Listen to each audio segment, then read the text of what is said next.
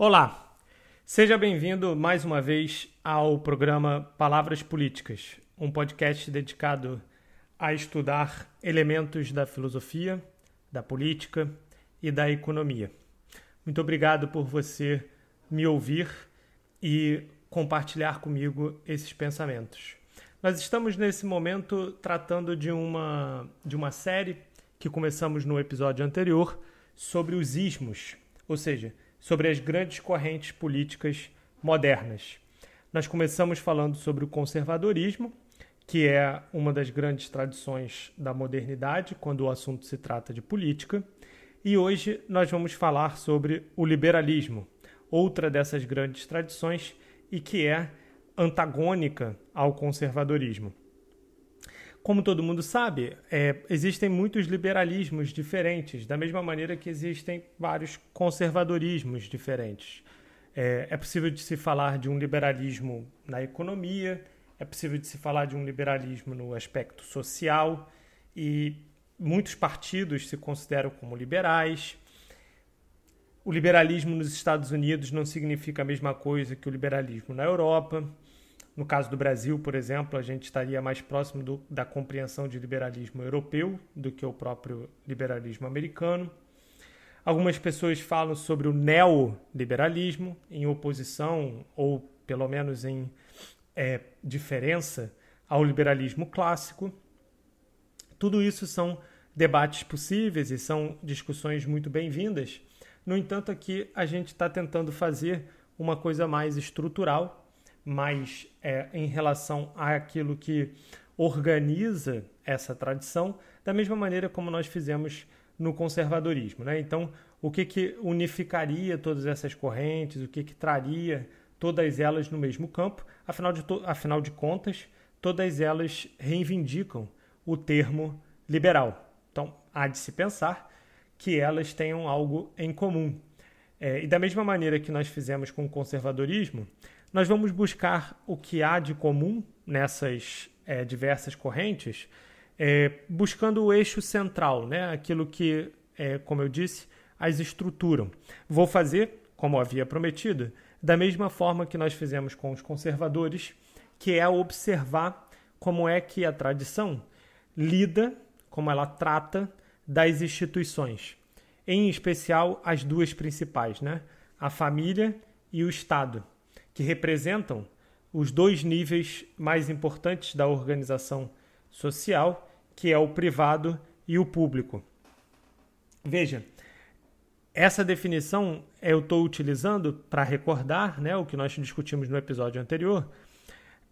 É uma tentativa de fazer com que a gente consiga tratar de todas as tradições sem fazer com que elas sejam prejudicadas por vieses ou interpretações particulares de cada tradição. Né? Ou seja, não é como os conservadores definem os liberais, nem como os liberais definem os conservadores, e sim uma tentativa de é, defini-los de uma maneira que tanto conservadores quanto liberais se reconheceriam nessa definição. Então, da mesma forma como nós fizemos no encontro passado, faremos agora, utilizando essa definição institucional que eu estou propondo aqui. Muito bem. Então, o que, que nós vimos? Nós vimos que os conservadores eles pensam que os indivíduos eles é, não, não, não estão dentro dessas instituições, a família e o Estado, de uma maneira é, independente, de, de uma maneira que pudesse é, explicar essas instituições a partir dos indivíduos. Na verdade, para os conservadores, o, essas instituições, né, a família e o Estado, precedem o indivíduo e não apenas o precedem, como o transcendem, da forma como nós explicamos no encontro passado. Retomo aqui porque o liberalismo vai justamente no caminho contrário, vai negar essas duas afirmações e por isso é compreensível o antagonismo entre as duas tradições, né, entre as duas correntes. O que, que o liberalismo vai dizer? O liberalismo vai dizer que o indivíduo é o ponto de partida, não a família ou o Estado barra nação. É o indivíduo que começa a história. E essa parte é muito importante, a gente precisa entender ela de uma forma bastante cuidadosa. Veja, mesmo que o Adão, para a gente utilizar aqui como exemplo, mesmo que o Adão nasça já numa família, numa cultura, num estado, seja, os indivíduos, não é, não é negar que os indivíduos nasçam já dentro de uma família, com uma cultura um estado, como os conservadores afirmam. Isso parece bastante óbvio. O passo que o individualismo, o liberalismo, vai negar é dizer que você não pode fazer um processo de abstração que permita pensar esses indivíduos fora dessas instituições. Ou seja, um processo de abstração que torne os indivíduos independentes dessas instituições, não como indivíduos concretos, não como o Adão, o João, a Maria e etc., mas sim como entes abstratos. Ou seja, o liberalismo ele vai argumentar que é possível sim pensar que os indivíduos, como entes abstratos e não como indivíduos concretos, são independentes das instituições, como a gente está mencionando aqui, as duas principais, a família e o Estado. Veja, é perfeitamente concebível imaginar que essas instituições elas vieram a existir por meio das decisões dos indivíduos. Isso argumenta o liberal. Por isso que esse passo é tão importante, porque ele, ele nos dá uma outra forma de pensar essas instituições. Ao invés de pensar a família e o Estado como algo que cultiva ou que dá os parâmetros para os indivíduos, a gente inverte a ordem, inverte o sentido, os liberais é, argumentam, para que a gente possa entender como que essas instituições surgiram para resolver problemas dos próprios indivíduos. Ou seja, como é que elas vieram dos indivíduos decidindo, escolhendo, argumentando, criticando, debatendo, ou seja, como que as instituições brotaram dos indivíduos e não o contrário, né? Mas o passo que eu acho importante, que é, e é por vezes ignorado, muitas, das, muitas pessoas não compreendem ou passam muito rapidamente por essa, por essa etapa, e que ela é crucial, é a ideia do abstrato e do particular. Porque, na verdade, quando se diz que os indivíduos precedem as instituições, não está se querendo dizer o indivíduo propriamente histórico. O indivíduo histórico, obviamente, não precede as instituições, porque todos nós já nascemos num mundo cheio de instituições. Então, portanto, o argumento liberal não faria nenhum sentido se fosse para dizer que os indivíduos precedem as instituições. Não, não temos é, como falar de história sem instituições. Então, sempre que você está falando de algum indivíduo histórico, você já está falando dele dentro de determinadas normas, de determinadas leis, de determinado comportamento, de determinada cultura. Tudo isso é verdade e o liberalismo não poderia negar, seria estúpido se negasse. E certamente não é esse o caso.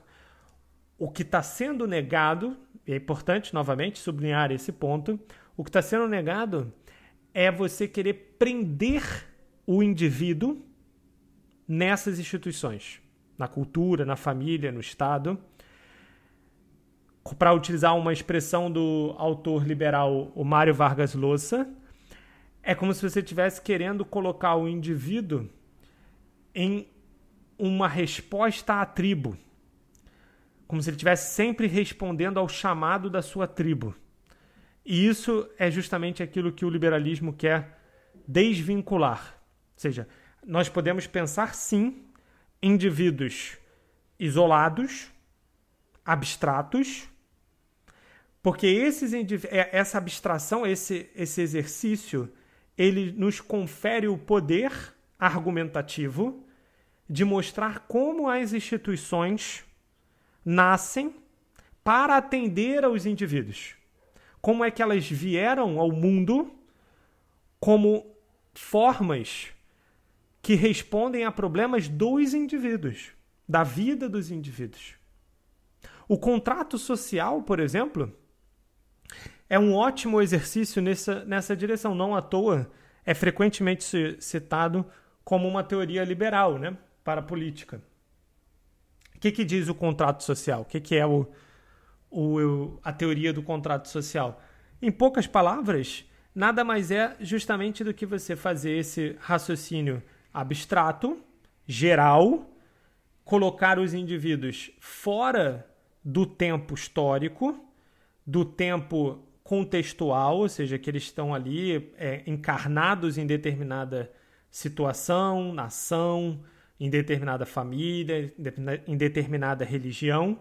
Seja, você tira o indivíduo de tudo isso e o coloca numa posição abstrata o suficiente para que ele possa pensar, para que ele possa é, enfrentar os problemas da vida humana, mas nessa posição abstrata. Ou seja, para que ele não precise é, estar dependente de todas essas coisas que de fato contextualizam a nossa vida.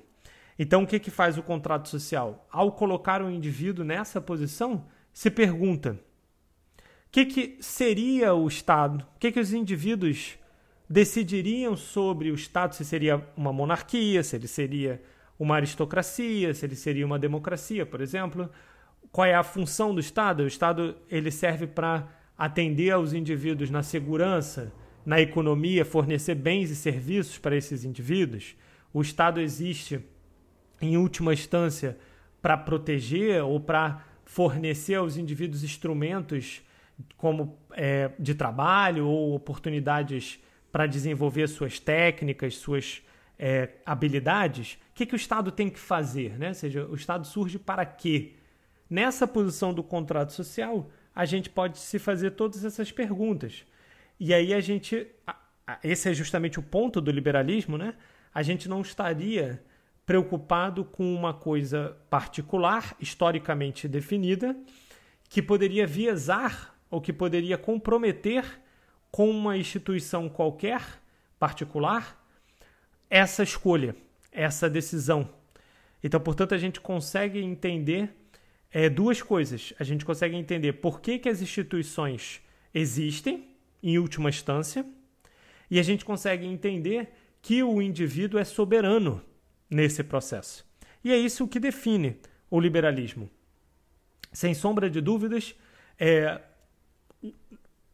o liberalismo ele estaria em, é, principalmente querendo reservar a consciência do indivíduo, né?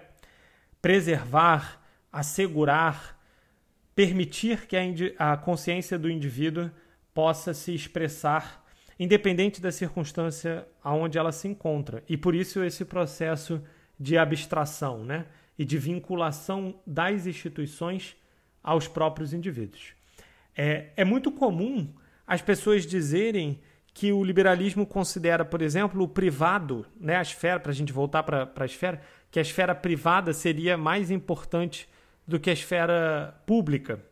É, na, na linguagem aqui que nós estamos utilizando, é, nós teríamos que dizer que seria que a família é mais importante do que o Estado.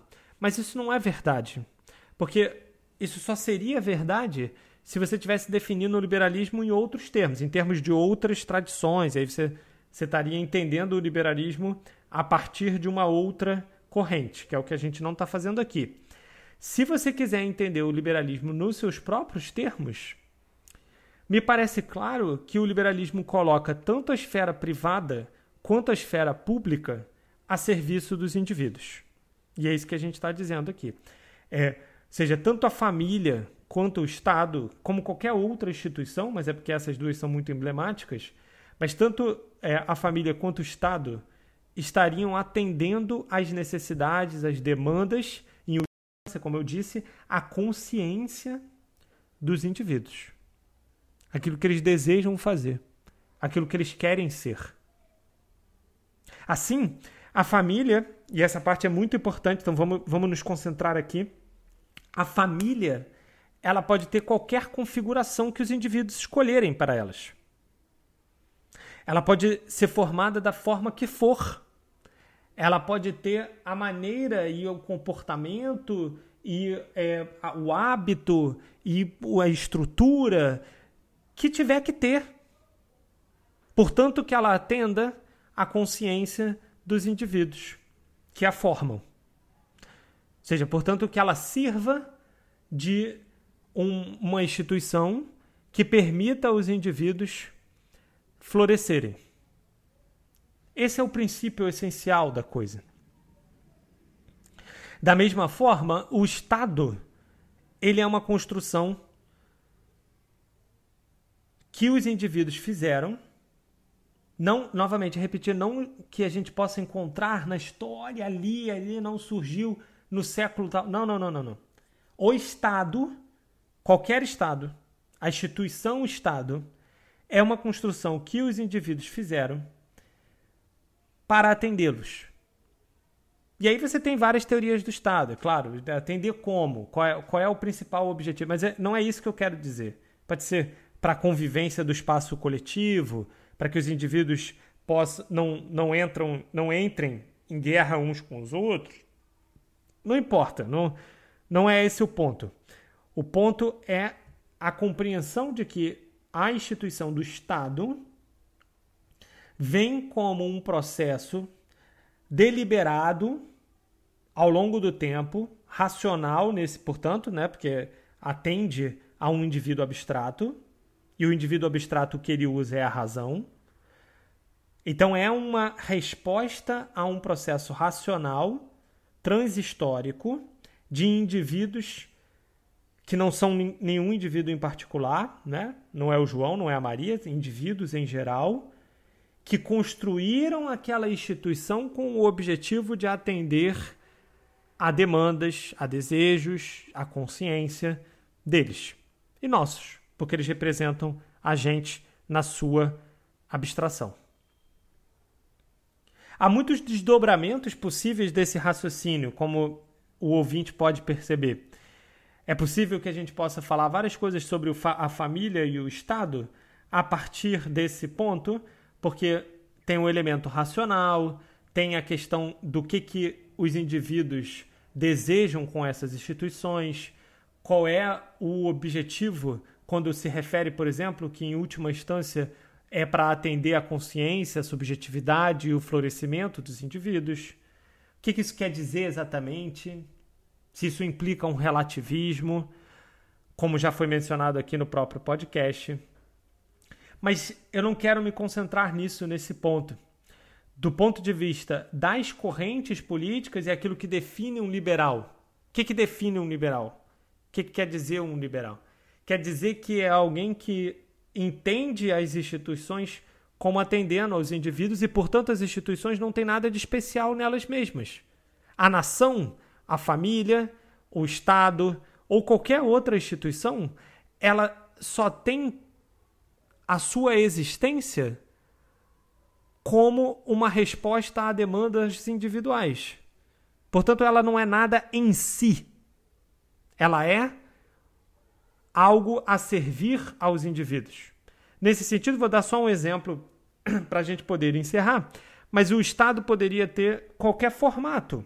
Por exemplo, o Estado poderia ser um Estado nacional, mas poderia ser também multinacional. Poderia ser um Estado mundial. Talvez o Estado mundial atenda mais às demandas dos indivíduos do que o Estado nacional. Portanto, o liberalismo não teria nenhum compromisso com uma forma específica das instituições. O que ele tem compromisso é com o bem-estar dos indivíduos. E isso eu acredito que tenha ficado claro, e é isso que eu acredito que define o liberalismo. Quero agradecer por você ter ouvido o podcast. Muito obrigado. Agradeço é, mais uma vez e que nós possamos nos encontrar no próximo episódio.